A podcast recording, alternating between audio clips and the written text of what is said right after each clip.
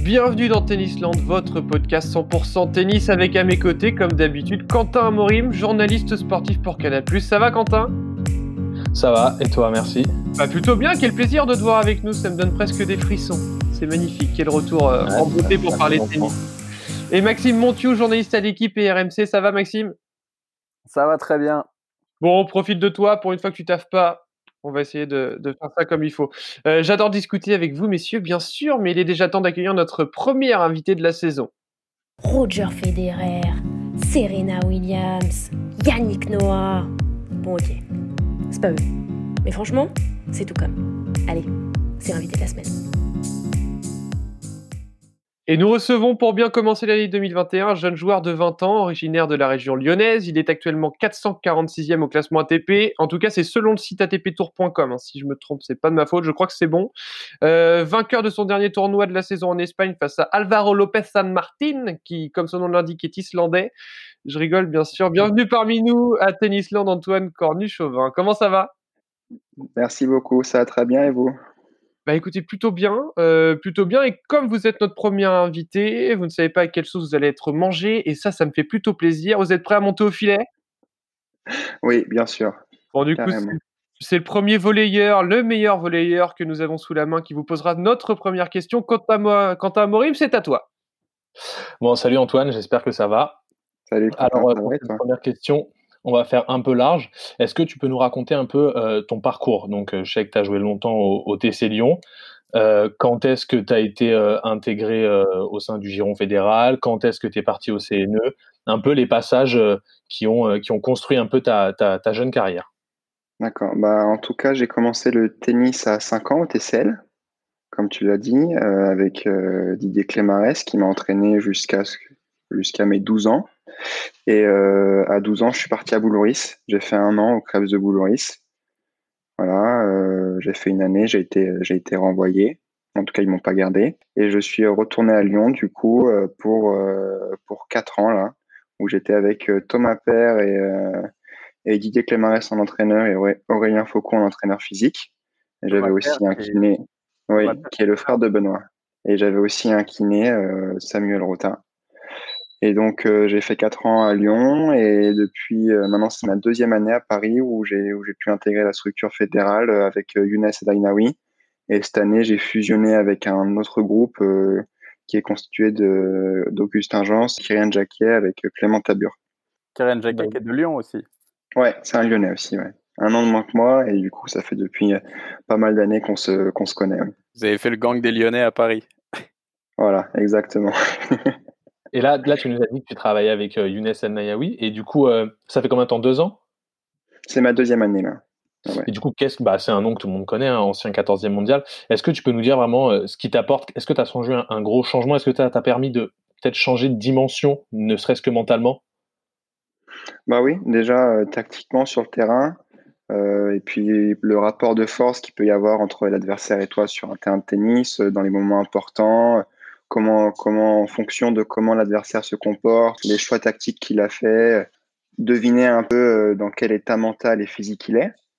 Et euh, en tout cas, il m'a beaucoup apporté dans mon jeu aussi également parce que bah, lui, c'était très gros attaquant avec un gros service et un très gros coup droit. Donc euh, voilà, dans, dans mon jeu, ça se ressent où j'essaie de faire beaucoup de coups droits et d'enchaîner avec mon service. Donc nos jeux, en tout cas, se, se complètent bien. il m'apporte énormément d'un point de vue tennistique, mental et même il me fait travailler parfois physiquement aussi sur le terrain. Ou, voilà, ben, il, sait ce que c'est que faire du physique en tournoi. Voilà, il m'apporte beaucoup dans mes routines, dans mes étirements, tout ça. Donc, euh, dans tous les domaines, en tout cas, il, il m'apporte, il des petites choses que je, récupère à droite à gauche et que j'intègre un peu dans mon quotidien.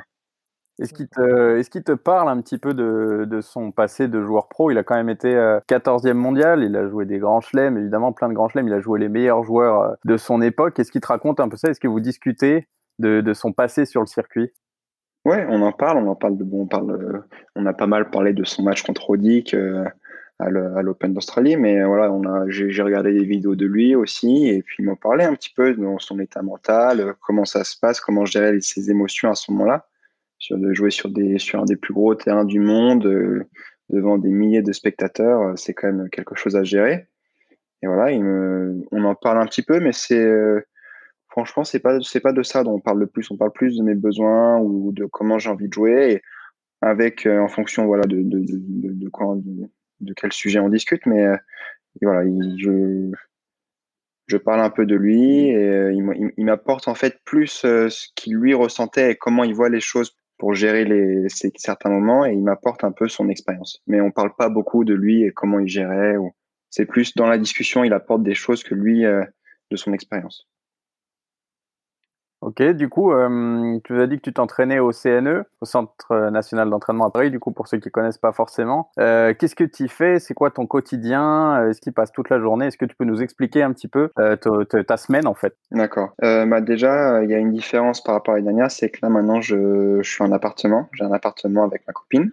L'année dernière, j'étais à l'internat. Et donc, cette année, du coup, ça, te paraît pas grand-chose, mais c'est quand même grosse différence du coup parce que voilà, je vis avec ma copine qui est là, à côté de moi. La semaine type, euh, c'est entraînement de souvent tennis à 9 h Donc euh, j'essaie d'être au CNE à, à 8 h donc ça fait lever 7 h J'essaie d'arriver là-bas à 8 h du matin pour euh, faire tout mon déverrouillage, m'étirer, m'échauffer, faire du vélo, toute la mise en route pour ensuite être en forme avec sur le terrain. Je suis avec Paul Quétin, mon entraîneur physique, qui me fait faire des exercices de réactivité pour monter en pression et ensuite je, monte, je vais sur le terrain de 9 à 11. Ensuite, après, après 11 heures, soit je, fais, je refais un peu de physique, un peu d'explosivité, de vitesse euh, pour pouvoir, euh, pour pouvoir bien bosser là-dessus, ou alors je m'étire un petit peu et ensuite je rentre manger. Petite sieste de 15 minutes et je repars à l'entraînement l'après-midi sur les coups de 14h30, 15h pour refaire soit du tennis 2 heures ou alors une grosse séance physique, ça va dépendre des jours. Mais souvent, voilà, il reste deux fois tennis et un physique. Et à la fin de toute cette journée, il y a une séance d'étirement, de récupération, euh, des bains chauds, les kinés qui sont, qui sont sur place à disposition. Donc euh, voilà. La journée, on va dire que je me lève à 7 heures et je rentre euh, à l'appartement. Il est 18h30, 19h. Et Quentin, Maxime, vous qui êtes des grands amateurs de tennis, des joueurs surtout d'un certain niveau, quand même, quand même. Bon, peut-être pas au niveau euh, comme Antoine, hein, mais, euh, mais voilà, ils, Peuvent, vous relancer à l'entraînement au cas où on sait jamais. Mais c'est quand même euh, des, journées qui font rêver, ça, Quentin. Bah ouais, ouais, qui font rêver. Et puis surtout, on s'attend pas en fait. À chaque fois, on imagine un peu le sportif dans des journées un peu tranquilles où il va s'entraîner deux heures le matin, deux heures l'après-midi. Mais on oublie toutes les routines qui est à côté, l'importance des repas, la rigueur qu'il faut avoir pour être capable d'enchaîner ça tous les jours parce qu'il y a aussi prévenir les blessures, faire en fonction de son calendrier, des déplacements qu'on va avoir, etc. Donc c'est des quotidiens très très chargés, 7h, 19h, tu dois vraiment finir les journées euh, KO Antoine, mais je pense que c'est ce qui te permet de, progresser et c'est le, passage obligé en fait.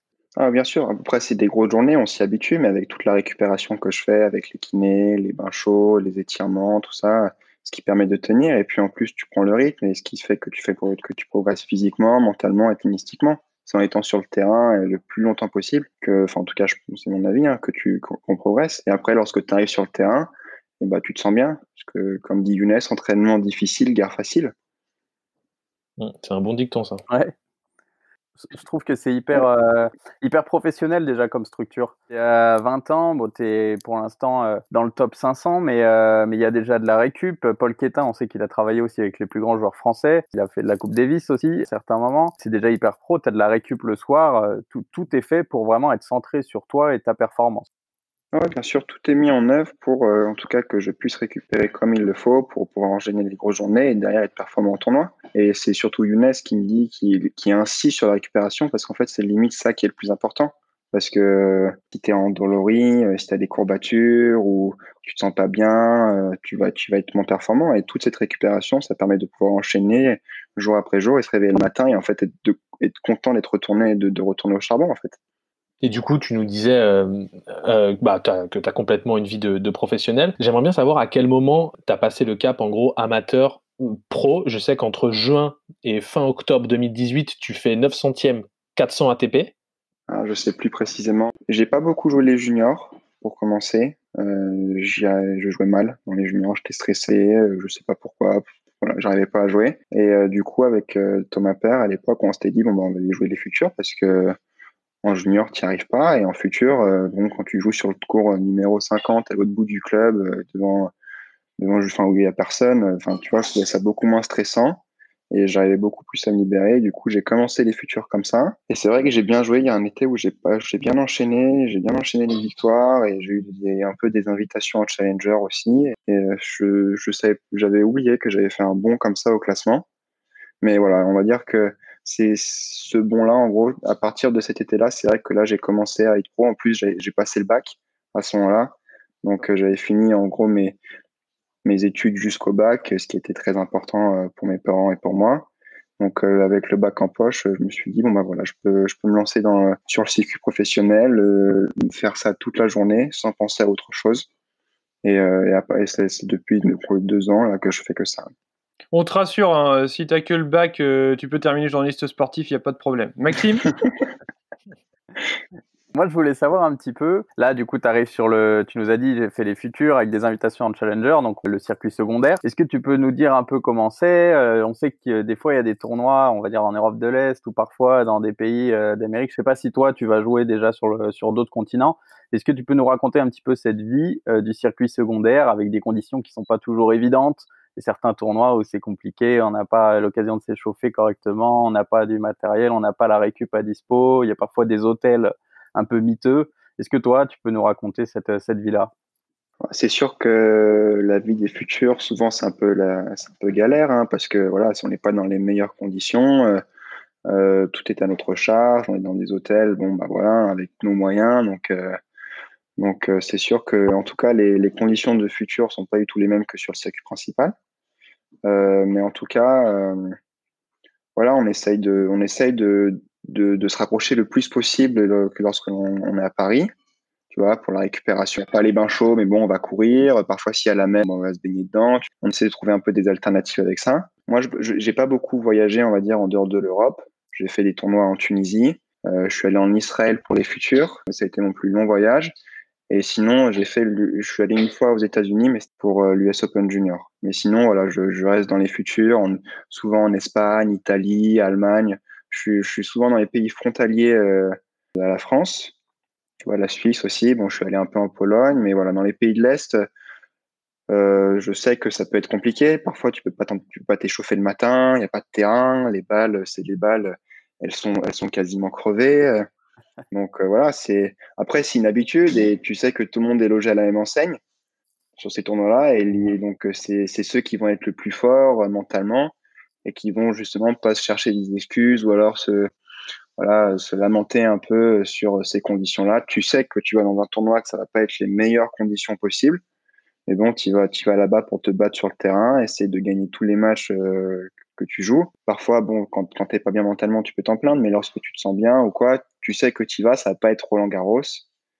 Et euh, voilà, tu es, prévenu et tout le monde, tout le monde, euh, tout le monde a, des balles pourries, tout le monde joue sur le terrain qui est bosselé, tout le monde joue avec le vent, tout le monde a le soleil dans la gueule quand il joue. Donc, euh, donc voilà, écoute, je pense que c'est surtout ceux qui sont plus forts mentalement et qui et qui ont un objectif bien précis en tête qui, qui arrive. Et en tout cas, ce qu'il faut, en tout cas, c'est de passer ce stade des futurs de la galère à passer au, challenger où déjà c'est dans des endroits qui sont quand même beaucoup plus confortables, beaucoup plus agréables avec euh, l'hôtel qui est pris en charge, tout autour des balles neuves. Enfin, tu vois, c'est vraiment passer du futur au challenger, c'est déjà passer dans une autre dimension. Je voulais juste rappeler, avant de te laisser la parole, Quentin, quand même, que cette année, tu as fait euh, une demi-finale, euh, plusieurs demi-finales en France. Tu en as fait une en Roumanie. Donc, justement, ce que tu nous expliquais, un peu importe les, les balles, etc., c'est dans la tête que ça joue. Donc, tu arrives plutôt pas mal, on va dire, cette saison avec deux victoires sur le, parcours futur. Oui, Quentin. Donc, tu as gagné le, futur de Forbach début octobre et tu viens d'enchaîner il y a deux semaines avec une victoire au futur de Madrid. Est-ce que tu sens que tu es en train de passer peut-être un cap et euh, que tu vas bientôt aller viser plus haut?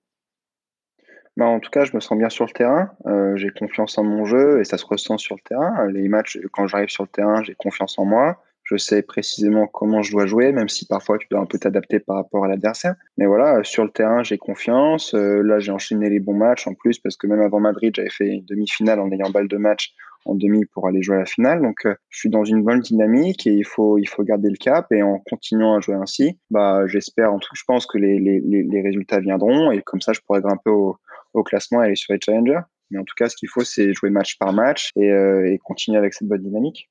Et à partir de, de quel classement tu, tu rentres vraiment dans les challengers? Je pense que pour les qualifs de Challenger, à partir euh, des 350, de jouer quasiment toutes les semaines en Challenger. Après, ce serait des qualifs. Mais bon, tu vois, ça dépend des cut-offs, euh, tu vois, dans quel pays tu vas jouer, si tu vas jouer en Asie ou en Europe, où il y a du monde, tu vois. Donc, ça fluctue beaucoup. Par exemple, là, il y a trois semaines, dans les qualifs au Pérou, il y avait personne. À partir de 350, tu peux commencer à jouer quand même pas mal de Challenger. D'accord. C'est l'objectif de l'année à venir. Euh, l'année 2021, l'objectif, c'est de, de jouer les qualifs de l'US Open avec mon classement.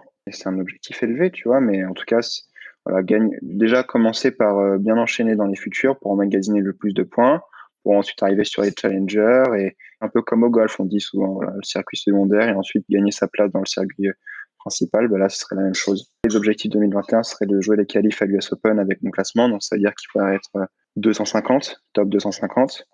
Et avant ça, donc du coup, il faut bien jouer dans les futurs et bien jouer dans les challengers, donc il faudrait bien enchaîner. Alors, moi, je voulais je vais me mettre un petit peu en avant parce que j'en suis fier. Nous, on s'est joué, Antoine, tu t'en souviens peut-être pas. Ah, on s'est joué, ça devait être en 2000, 2015, euh, je pense. De, étais 1-6 à l'époque. C'était dans le sud, un dans le sud, c'était à Lunel sur, euh, sur Terre, on s'était joué, tu avais joué Greg. Ah, mais euh, j'étais dans la.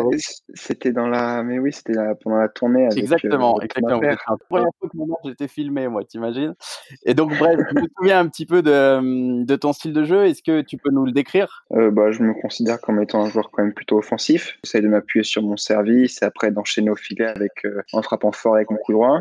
En revers, je sais que je peux bien tenir et chipper un petit peu pour varier, mais voilà, j'essaie de m'appuyer sur un gros service et enchaîner au filet avec mon coup droit. Je sais, voilà, bon, je suis pas le meilleur des défenseurs et je suis pas celui qui, je suis pas celui qui se déplace le mieux sur le terrain, mais l'objectif, c'est justement de, d'empêcher le, joueur adverse de me faire bouger. Donc euh, voilà, j'essaie de frapper fort d'entrée de jeu, de retourner fort, de servir fort, de prendre l'ascendant avec mon coup droit et de diriger le point. Et du coup, est-ce qu'il y a un, joueur auquel tu t'identifies, un joueur auquel tu trouves que ton jeu ressemble un petit peu? Écoute, euh, à une époque, Thomas Père me, me, comparait un peu avec Berdych parce qu'en plus j'avais des, vraiment des grosses jambes à l'époque. Donc euh, tu vois, Berdych il frappe bien des deux côtés. Euh, c'est pas celui qui défend le plus, mais bon, il laisse pas le temps aux adversaires de, le faire courir. Quoi. Tu vois, il les écrase. Donc voilà, dans, le voilà, dans, l'idée de Thomas et ce qui est bien, en tout cas, de, je m'identifie bien dedans. Tu vois, c'est un peu à la Berdych, quoi, écraser le mec. Chaque point, il reçoit, il, la, balle vient vite, il a pas le temps de jouer et qu'au bout d'un moment, il lâche, quoi, parce qu'il ne mmh. peut pas jouer asphyxié. Et, euh, et en termes de, en termes de technique, c'est es aussi ouvert en coup droit ou tu es un peu plus euh, conventionnel euh? Non, non, après, Berdych, il joue tout en appui en ligne. Moi, je suis plus en appui ouvert quand même en coup droit. Mhm. J'essaie de gratter un peu plus la balle parce que lui, c'était tout en des frappes très tendues. Mais, dans l'idée, en tout cas, dans la structure de jeu, à une époque, c'était plus Berdych. D'accord, intéressant. Et du coup, pour sur cette année là 2020, en mars, tu étais plutôt plutôt plutôt bien. Tu gagnes ton premier tour machin, et d'un coup tout s'arrête. Le Covid, comme tout le monde. comment tu l'as comment tu l'as appris Comment tu as réagi? Est-ce que ça t'a posé des problèmes au niveau financier Est-ce que tu peux nous redire en mars ce qui s'est passé pour toi? Tu étais en Grèce, c'est ça? Je venais de faire finale à Grenoble et je suis parti en Grèce pour faire deux semaines. Et on savait pas trop, on suivait l'actualité. Euh, il y avait Indian Wells qui devait jouer. Euh, on savait pas trop. Les, il y avait des tournois qui commençaient à être euh, annulés. Mais, mais nous, voilà, on était en Grèce, on faisait le futur. Et le vendredi, il y a le, il y a le juge arbitre qui nous appelle dans son, dans son bureau, qui appelle tous les joueurs et qui dit bon bah voilà, le tournoi est annulé. vous pouvez rentrer, faut, faut que vous rentriez chez vous. Débrouillez-vous. qu'on l'a, voilà, débrouillez-vous. Euh, voilà, le, tournoi est fini, donc euh, vous n'avez plus rien à faire ici. Donc euh, moi, j'ai pris mon billet pour rentrer, pour rentrer à Lyon. Et j'ai passé mon confinement, mon confinement à Lyon. donc j'ai la chance d'être dans une, grande maison avec un jardin à Lyon. Donc j'ai pu m'entraîner physiquement. Tu vois, tous les jours, je faisais de la corde à sauter. J'avais accroché le TRX à l'arbre. Donc, tu vois, je faisais mes séances physiques, je faisais des sprints dans les montées parce que j'habite, euh, j'habite juste à côté d'une énorme pente, donc je faisais des sprints dedans. Euh, enfin, tu vois, je, voilà, je, un peu la débrouille, mais je faisais mes séances physiques tous les jours. en plus, euh, il y avait mon petit frère et ma sœur qui devaient bosser, donc eux, ils essayaient de garder le rythme scolaire. Donc moi aussi, je me levais pas trop tard la journée. Je me levais vers voilà, bon, 8 heures, je pense, mhm. maximum. Tu vois, donc je gardais quand même un rythme de vie où je me, je me levais pas trop tard et je me couchais quand même plutôt tôt, relativement tôt. Et à côté de ça, en plus, avec, avec Kyrian Jacquet et Guillaume Mackenzie, on avait, trouvé, on avait réussi à trouver un ou deux terrains qui était voilà. Donc moi j'arrivais à alterner. À la fin du confinement, je, je tapais tous les jours. Ah ouais. Avec j'alternais entre Kyrian et, et Guillaume. D'accord. En plus, à côté de chez moi, j'avais une dame du, du, TCL qui m'avait prêté son terrain et donc j'allais faire des services là-bas aussi sur un, sur un filet trop avec des balles crevées. Donc, du coup, j'ai passé deux mois à faire que de l'entraînement physique. Quasiment, j'ai quasiment pas coupé sans me cramer, tu vois, mais chaque jour bosser un petit peu, tu vois, avec des bouteilles d'eau, les épaules, ouais. les jambes un jour, le bras le haut, le, le haut l'autre. Donc, euh, j'ai réussi à alterner. Le confinement, en tout cas, en plus, j'étais avec ma famille, donc euh, je l'ai quand même plutôt bien vécu, quoi. Enfin, c'était vraiment une, une période qui m'a permis de, progresser, je pense même physiquement. Et après, financièrement, bon, il y avait plus de rentrée d'argent, mais bon, il y a la, il y a eu l'aide un peu de l'ITF, il y a aussi la, la Fédé qui a organisé des tournois, tu vois, le, le, le Challenge Pro Elite. J'ai eu la chance d'y participer deux fois, donc euh, voilà, ça met, ça met un peu de, du beurre de, dans les épinards. Et euh, écoute, financièrement, c'était pas, c'était pas vraiment un problème en tout cas pour moi. D'accord. Ouais, parce que là, en Grèce, quand ils vous disent euh, rentrer chez vous, c'est tu passes quand même par la casse prize money ou c'est rentrer chez vous et, et tant pis? Ah oui, non, non, non, on, on, on a quand même le prize money des cartes finales. Mais euh, voilà, bon, c'est pas un price money faramineux. Hein. Non, carte non. finale en 15 000, ça doit être du 200 dollars. D'accord. Ah oui. Mais ils ont quand même fait les choses un Moi- petit peu euh, Moi, propres. c'est cool, ça, ça te rembourse la bouffe quand t'es sur place, c'est déjà pas mal. Messieurs, il est déjà temps de passer à l'anecdote. Antoine, depuis le début de l'émission, euh, tu nous parles de ta passion du tennis. Je crois que parfois, elle peut même te faire disjoncter. En parlant de ça, Ouais. euh, on a une histoire euh, que qu'on a envie que tu nous racontes. En fait, je vais te laisser répondre à la question d'un ami à moi, euh, d'un ami à moi, non pas à moi, à toi, un ami à toi qui nous a contacté et qui nous a laissé dire ça. Juste une petite question pour toi. Je voulais savoir si tu te souvenais de la petite mésaventure qui t'était arrivée euh, il y a quelques années en tournée au tournoi de Metz et euh, si tu pouvais nous la raconter. Antoine, je reconnais même pas la voix. Ouais, la voix, c'est Noah. Noah Malige. Noah Malige. Je l'ai contacté et qui, m'a, qui nous a donné cette petite question pour toi. Non, mais attends, mais quel, quel moment de solitude sur le terrain.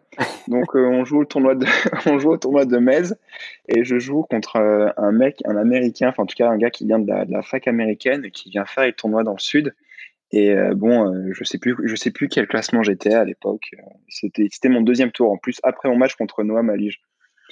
Et euh, je joue contre le mec et le mec, je sens que bon, c'est pas du tout un expert de terre quoi. Tu vois, il, il sait pas se déplacer, euh, vraiment. Et euh, je commence le match et je, je lui mets une branlée au premier set.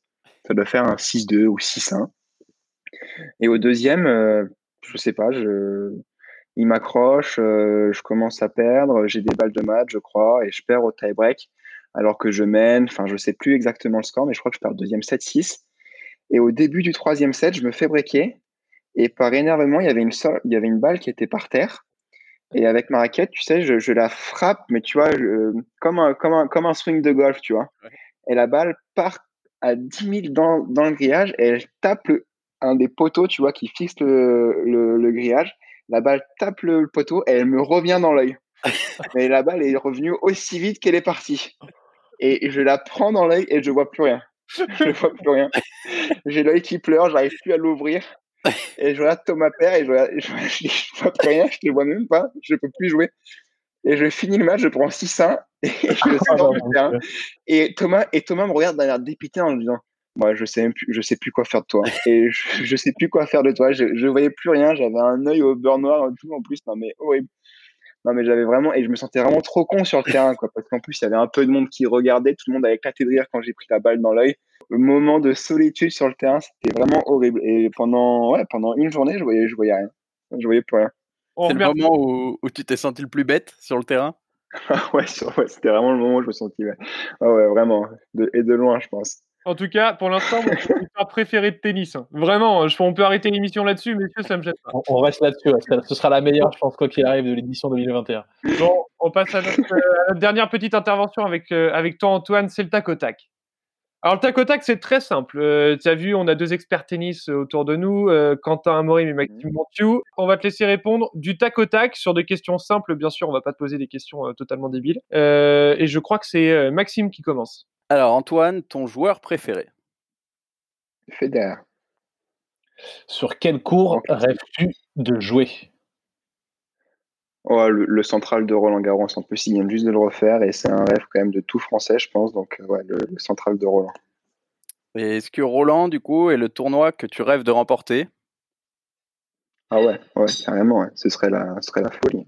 Juste après le premier Français après Noah, ce serait vraiment euh, fou. Du coup, bah, on va se plonger dedans. On est en finale du tournoi. Il y a balle de match pour toi. On va dire qu'on est, on va Mhm. dire qu'on est au cinquième. Il y a balle de match. Tu viens de breaker. Il y a 6-5. Qu'est-ce que tu choisis de faire comme coup? Ça dépend de quel côté je sers. Tu sers à l'avantage. À l'avantage, je pense que je fais euh, lancer à gauche comme si j'allais faire un kick On la connaît. et je, je frappe fort au thé. et, si le mec, et si le mec la remet, je suis au filet. Ah ouais, service volé. Ah ouais, je pense là, ouais, parce que là, tu, là, je pense que tu peux un peu stresser. Là, il faut pas qu'il y ait beaucoup d'échanges là dans le Ah bah, sinon, elle perd, elle part dans le. Déjà, tu tentes Clays en feintant le mec et s'il le remet, il faut que tu sois au filet. Dernière petite question, là c'est un peu plus perso. Tu dois jouer un seul point contre un joueur ou une joueuse que tu connais. Qui tu choisis pour être sûr de le gagner et quel coup tu décides de jouer? C'est là où tu peux afficher un pote là. Que je connais et. Euh, Euh, ah bah oui oui tu gagnes tu gagnes un tournoi je sais pas tu gagnes ce que tu veux tu gagnes ton premier ton premier ATP 500 si tu joues contre lui voilà et nous derrière on l'invitera dans l'émission pour qu'il vienne se défendre Ok, bah alors moi je dirais euh, Guillaume Mackenzie. C'est le mec avec qui j'ai tapé au confinement et je pense que sur le point, je lui fais que des chips sur son coup droit. ça déraille Que des chips sur son coup droit. Ouais, au bout d'un moment, je pense qu'il va vouloir forcer et il va faire la faute. Et ben, ça remontera à ses oreilles. Parfait. On va pouvoir lui en parler. Un grand merci, euh, Antoine, d'avoir été avec nous. Antoine Cornu-Chauvin, je rappelle, 446e joueur euh, mondial. On espère pour toi que la saison 2021 sera parfaite, que tu vas aller nous chercher des petites qualifs à l'US Open. Et surtout, n'hésite pas, hein, si à un moment donné tu veux nous emmener pour qu'on vienne te voir, il n'y a aucun problème, on sera dans l'avion avec toi. Merci Quentin Maury, merci Maxime Montiou. On se retrouve dès la semaine prochaine pour un nouveau podcast de Tennisland.